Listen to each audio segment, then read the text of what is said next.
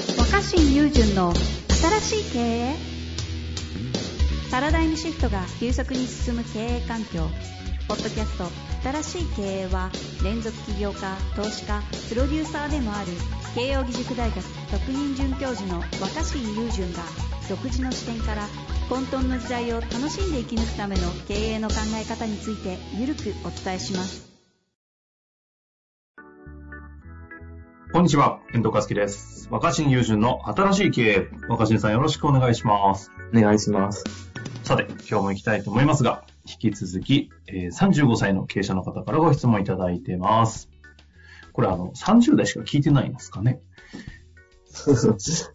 まあ、それはそれでね、同世代ということでいいですけど。すごいですね。若いですね。さあ、今日の質問ですが、様々なパートナーと提携をしながらお仕事をしている若新さんに質問です。はい。あらゆる交渉の際に共通して意識していることは何かありますかああ、結構一瞬で終わったんだけど、もうズバリズバリ僕は、うん。あの、自分の苦手なことしかできないことを、もう、徹底的に伝えて、ゆるそれを許してもらえるようにしてます。 で、はいはい。そこを苦手で流しなくて自信がない部分をちゃんと伝えて、それを相手に期待させない。はあはあはあ、だらしがなくて自信がないこともね、すごいですね。うんで、そ、それ、それによって、役割分担を明確にしてます。ああ、はいはい。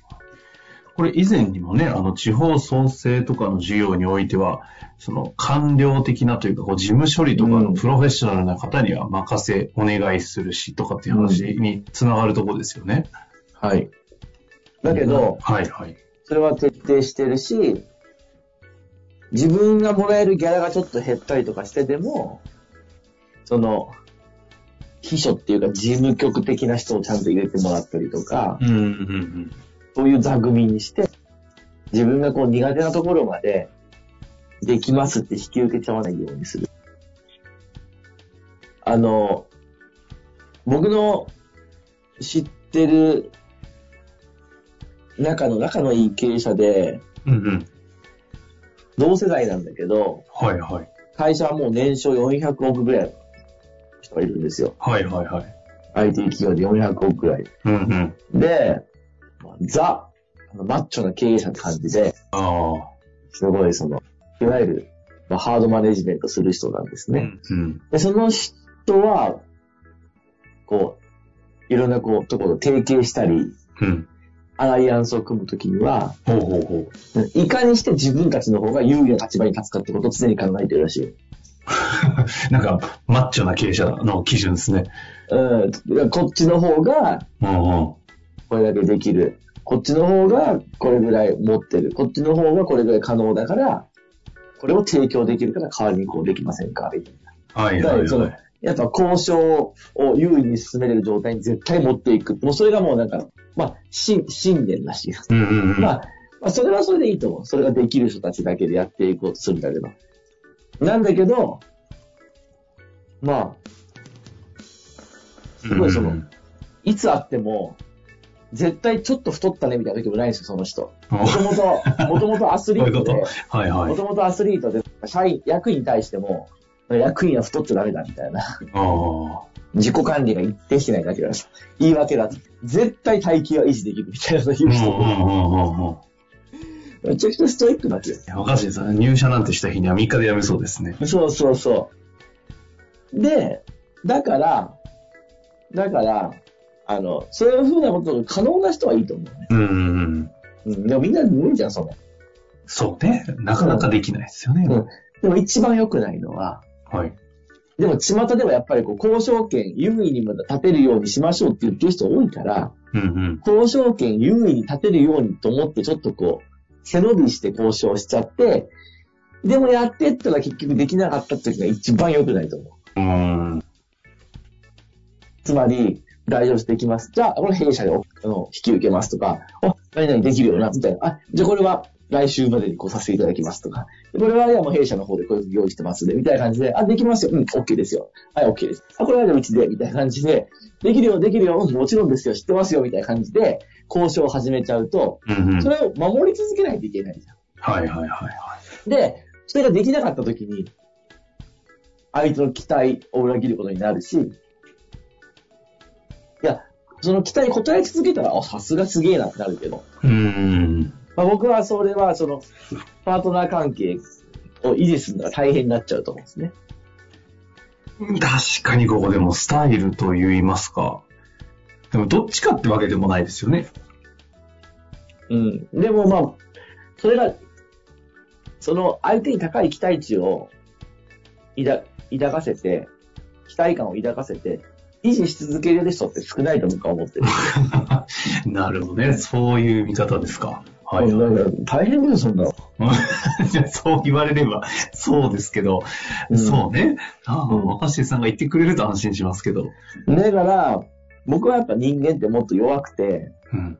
甘えてしまうものだっていう選定理を組み立ててるから、はあ、はあはうん。だから、その、だって、普通に人間がたくさんいて、ストイックにやり続けれる状態と、甘えちゃう状態、どっちの方が人間の自然だと思います。あ、ああ。どっちが自然そうね、確かに。え、基本は、自然体だったら基本怠けるんじゃないですか、人あ間って。だあ。か確ら、かやっぱ弱いとこあるし、甘いとこあると思うんです。に。うん我々人間は。うん。うん。だ、だけど、全部弱くて全部甘えで、ざ全部逃げてたら何もできないじゃん。うんだから、得意なとことか、ここはなんかこう、比較的に集中してやり続けれるよっていう部分を価値にすべきだと思うんだよね。うーん。うんここれだったら、こう甘い弱い俺でもここに関してはいけてるよみたいな。できるよみたいな。それがないと商売もなんか独立もなんかできないし。だうんうん からそこを明確にしつつ、それ以外のところでは、あの、無駄に張り切らないっていう か。うん何なるほど。うんで、前、前のめり、前のめりとかねう、んあの意識高い系と言われてた世代を送った人間とは思えない話が出てきますね。そう。でもそうなると交渉するときに、すいません、お願いしますって、こう、下手に出なきゃいけなくなるのが多いわけよ。交渉権的に言うと、あの、いや、すいません。だけど、僕は交渉権っていうか、立場が相手の方が上な感じになったとしても、しても、できないことや苦手なことはすいませんって言える方が圧倒的に楽だと思ってる。はあ、楽ね。うん。しかも自分の得意なところだけやれば済むから。いこれ、いつからそのスタイルですかやいや、もう多分10年ぐらいそうっすよ。あの、そうだな、リタリコ、まあ、当時はリタリコっていう社名じゃなかったけど、の、社長、COO を辞めて、うんうん。ですぐにでも、幸いなんかいろんな声がかかって、えっと、ある、厚生労働省のプロジェクトに関わはい関わらせてもらったんですよ。へえ。まあやっぱそこのやっぱ人たちに向こう、あの、結構もう当時まだ近い、リタリコちっちゃかったとはいえ軌道に乗り始めていて、うんうん。まあその、福祉業界の人の間では知られてたから、はいはい。まあそこの若新さんが副社長を辞めて来てくれるらしいみたいになって、ああ。すごいわーって期待された。おうおうおう。だけど、その期待された時に、その COO っていう肩書きだったから前はね、うんうん。なんかそのバリバリでやっぱ仕事人っていうか若いのにめちゃめちゃ仕事できるやつみたいなイメージだった。はいはい。できるやつ来るぜと。うん。なんだけど、そんな僕はマルチじゃないし、ジェネラリストでもなくて、うんうん。だけどその時に、なんかその、なんていうのかな。そういう全方位的にできますっていう自分じゃないと、できるビジネスマンだって思ってもらえなかったりとか、うんうん。仕事を優位に進めていけないんだなっていう、えー思い込みがあった。あ、その時うん、ほう当時は。ほうう。ん。あったんですね、その時代。うん。だまけあ、ど、そうですよね。だって、その時だけはスーツ着てましたもんね。うん。いや、でも結局全方位的にうん。相手の期待に応え続けるって無理だし、うんなんか空回りしちゃうんですよ。で、そこから、こういうのは苦手。こういうのは弱い。こういうのは下手くそ。その、最初言うのはすごい不安、怖かったんですよ。ええ不安で、下手くそですっていうの怖かったんだけああ、あど、うん。できる、ここはできますっていうふうにして、あはいはいはい。その、できるところに、あの、報酬、見合った報酬をくださいっていう。そうすると、ああできない、できない部分をやってくれる人を見つけやすくなるし、うんうん。僕の役割は何を発揮すれば喜んでもらえるかってことも明確になりやすくなって、パートナーシップっていうのがうまくいくっていう。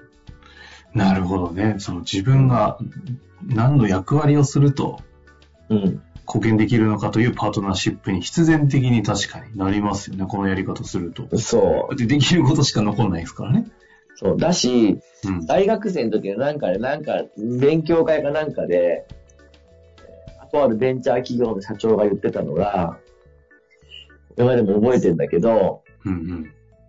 皆さん会社の大きくする方法って知ってますかみたいな話をその人は知ってて、おーで、会社の仕事を大きくする方法、会社を大きくする方法は、あの、人にどんどん任せていくってことです。みたいなこと言ってる人がいたわけ。ああ、はいはうい。ん。で、なんで任せると思いますかって。私は仕事ができないから任せる。そういうわけじゃないです。おそらく、どんな Excel に数字を入力するでも、なんかプレゼンするでも、訪問営業するでも、何をするでも、その1個の競技を用意ドンすれば、まあ皆さんの1.3倍から1.5倍ぐらいはできると思うんですと。ただ、せいぜい1.5倍なんですよ。皆さんよりもできてましても、みたいな。どれ、どれもいいそ、どれだけを全力でやれば私は負けないと思うんですが、みたいな。ただ、経営者は社長は一人なので、みたいなね。あの、100倍でできるわけじゃないから全部自分でやっちゃダメなんです、みたいうんな。うんだから自分の方ができると思っていても、誰かに任せなきゃいけないんです。これが経営なんですよって話をした人がいたわけ。はいはいはい。うん、それ、自分の方ができるんだけど、で、外注しちゃうと自分よりはレベル下げるんだけど、任せましょう、みたいうんうんうん。な。それがなんか、すごい、だから、上から目線のパートナーの組み方でしょはいはいはい、確かに。私の方ができるんだけど、私全部やってたら時間ないから。だからその、まあ私一人だったら150ぐらいできるけど、ああなたでも100ぐらいはできますよね、みたいな。うんうんうんうん。でもさ、パートナーシップ組むときにそういう言われ方いらっしゃらないですかまあその話だけ聞くと逆にそうですよねって思っちゃいますけど、言われたら確かに感情的に嫌ですよね。うちもできるんだけど、みたいなうちのリソース足んないから代わりにやってくんないって言われて。はいはいはいはそれよりも、ここすごく苦手で、下手くそなんで、ここは代わりに助けてほしいっていう。い。なる本ほ当に、どね。本当に自分たちが得意な部分は残すっていう。あまあそういう考え方。ーなるほど。あの、最後に、この交渉の際に共通して意識してることはありますかという質問だったんですが、若新さんにとって、こう、いわゆる言われてる交渉っていう感じで交渉することは、そういう意味で言うと、あないんですかね。いやいや、そうやって交渉してますよ。そうやってこう交渉して、だかうら自分にとってやりやすい得意なものが残るように交渉してるんです。ああ、得意なものだけが残るように交渉して。自分、自分の方が上手だよっていう交渉じゃなくて、はいはいはい。自分がやるべきことだけやらせてもらえるように交渉するって感じですね。なるほど。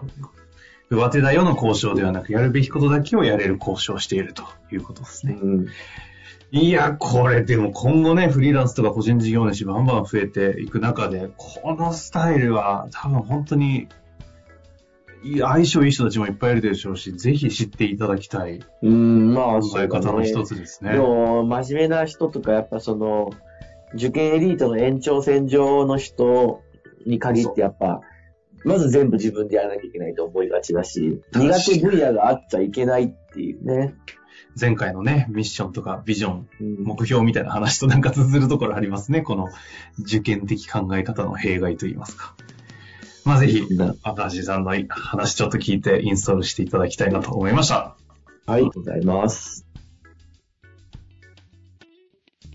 本日の番組はいかがでしたか番組では若新雄純への質問を受け付けておりますウェブ検索で「若新雄純」と入力し検索結果に出てくるオフィシャルサイト「若新ワールド」にアクセスその中の「ポッドキャスト」のバナーから質問フォームにご入力ください